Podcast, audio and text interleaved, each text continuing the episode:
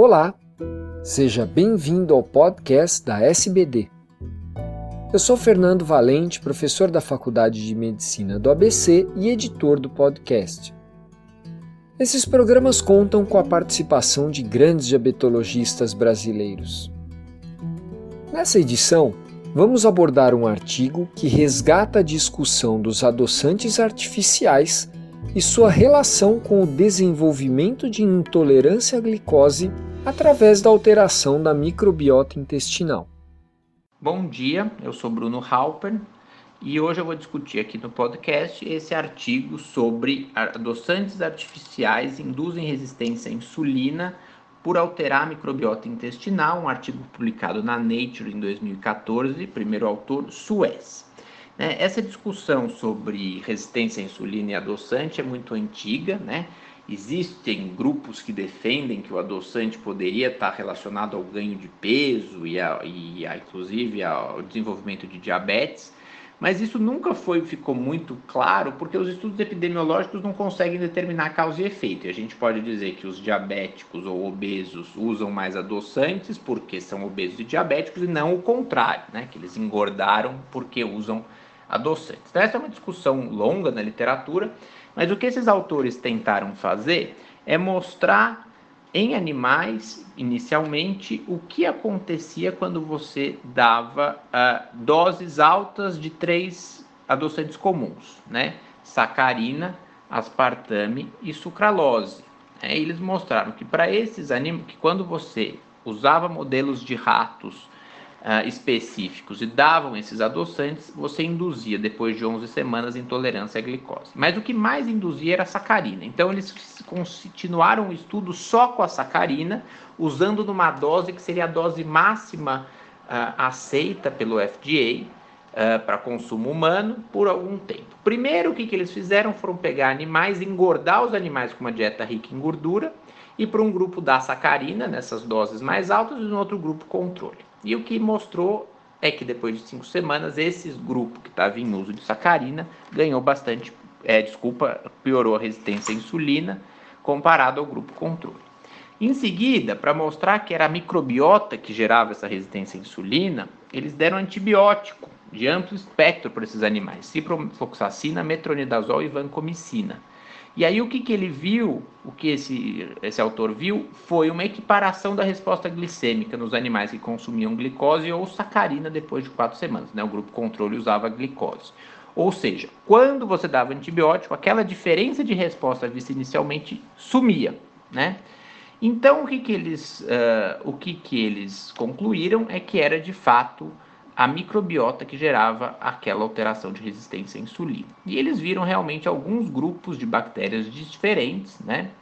Uh, um aumento de bacteroides e clostridiales e uma redução de lactobacillus reuteri e da Akkermansia mucinófila, que outros estudos já mostram que essa última Akkermansia é uma bactéria bastante positiva. É, então, uma redução destas e um aumento de outras bactérias no grupo que consumia sacarina em doses altas. Tá? E entre as razões encontradas para essas modificações estava a maior produção de ácidos graxos de cadeia curta, gerando uma maior lipogênese e uma maior glicogênese. Tá? Depois eles fizeram um estudo em humanos. A parte em humanos é bem menor, tá? E tem menos poder de mostrar alguma coisa. Mas é interessante, porque primeiro ele avaliou sete indivíduos Uh, e aí eles viram pessoas, alguns que consumiam bastante. Uh, alguns antes de avaliar esses sete indivíduos, eles avaliaram habituais consumidores de adoçantes e habituais não consumidores pareados para IMC e viram que a bactéria entre eles é diferente. Ou seja, lógico, a gente sabe que em humanos tem milhões de outros fatores que podem influenciar, mas é um, algo que sugere, né? Também é um estudo epidemiológico que não conclui muita coisa. Mas depois eles viram em sete indivíduos uh, o que, que eles analisaram. Eles pegaram pessoas que não consumiam adoçante e passaram a dar nessa dose alta a sacarina. E olha que interessante, desses sete, quatro pioraram muito a tolerância à glicose, mas em três não houve grande diferença. Agora, o que é mais fascinante é que nesses quatro respondedores houve uma clara mudança da flora bacteriana e isso não ocorreu naqueles três que não responderam. E quando as fezes foram transferidas desses humanos para ratos livres de bactérias, ou seja, ratos estéreis, os resultados se confirmaram.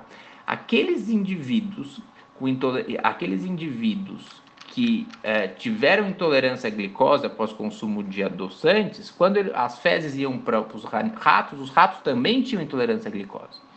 Enquanto que aquele, fe, as fezes daqueles indivíduos que não tiveram alteração da tolerância à glicose após consumo de adoçante não gerou nenhuma alteração também nos animais. Talvez sugerindo que essa resposta pode ser diferente entre diferentes grupos de pessoas, e aí a gente pode especular por que existem essas diferenças, e que alguns podem se beneficiar ou não uh, de mudanças de microbiota intestinal e que alguns possam se prejudicar ou não o consumo de adoçantes em altas doses, né? Uh, eu acho que tem que deixar claro que esse estudo não significa que a gente tem que parar de usar adoçante. Existem estudos de curto prazo uh, que sugerem que troca de açúcar por adoçante leva à perda de peso tá? e melhora metabólica. A grande questão é, a gente ainda não sabe o que acontece a longo, a longo prazo. E se essas alterações vistas em animais se confirmam em estudos de longo prazo, lembrando que aqui nesse estudo foi usado sacarina só e em altas doses, né?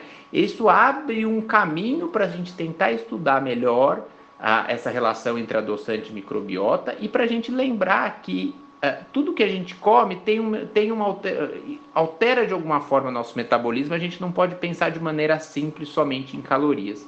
Existem outros fatores que podem estar associados.